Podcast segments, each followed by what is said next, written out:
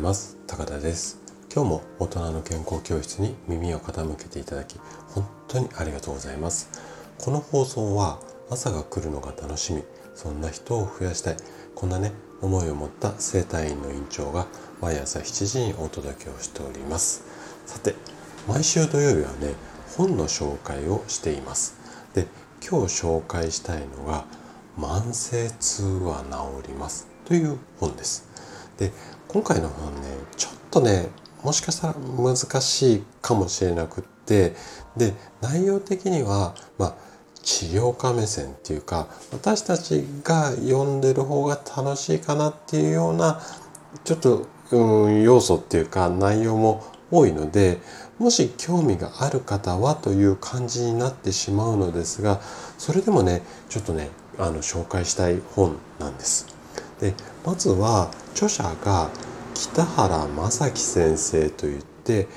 横浜市立大学の付属の市民総合医療センターというところで、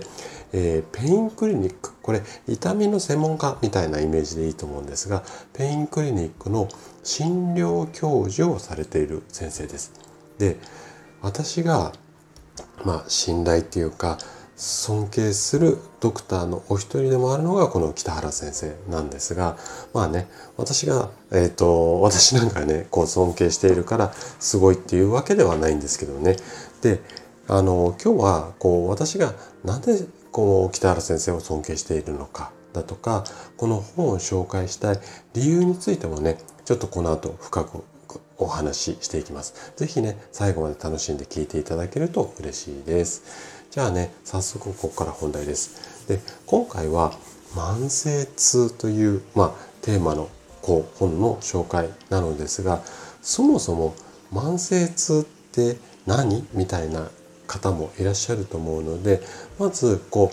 う痛みというものについての医学の教科書上の説明をちょっとここで引っ張ってきて紹介をします。まず痛みには2種類あるというふうにされています。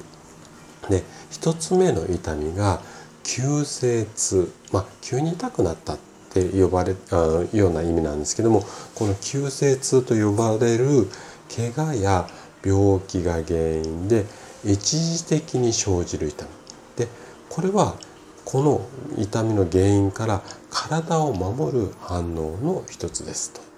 で痛みに気づくことで治療のきっかけとなり原因になっている怪我や病気が解消すれば痛みもなくなります。これが急性痛の定義というふうになってます。ちょっと日本語ねこの医学の教科書って分かりづらいのでで急に痛,、えー、痛くなったのは病気や怪我が原因なのでその原因がしっかり治療できれば、まあ、痛みなくなりますよこれが急性痛みたいな感じで思ってもらえれば OK です。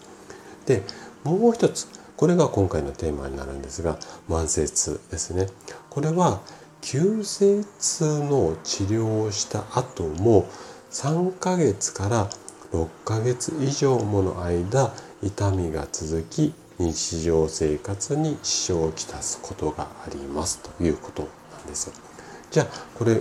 これもなんか分かったような分かんないようなあの説明だと思うので、まあ、簡単に言ってしまうと怪我とか病気が治った後にもこう部分的にはねその臓器的には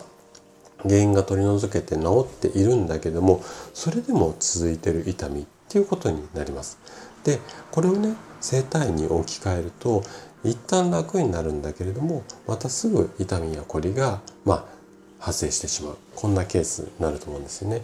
というこう大前提を理解した理解していただいた上でこの本の最後に北原先生がこんな言葉をね書き残しているんですよね。ちょっと読み上げますね。日本ほど慢性痛の持病が多くてしかも慢性痛を治療していない国はありませんたかが慢性痛されど慢性痛です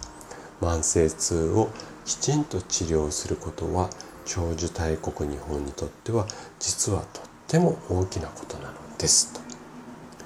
あなたはこの言葉を聞いてどう感じましたかね？まあ、感じ方は人それぞれだと思うんですが私もねこの北原先生の考えに大賛成でこれを私なりに慢性痛を治すこの意味をね、えー、と言葉にしたのが朝が来るのが楽しみそんな人を増やしたいなんですね。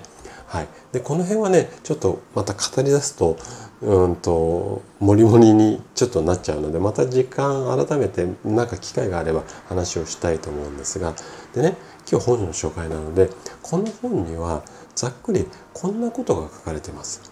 例えばなぜ一生ものの痛みになってしまうのか。その理由だったりだとか。あとは先ほど紹介した急性痛と慢性痛では治療方法がそもそも違うんですよだとか。あとは多くのお医者さんが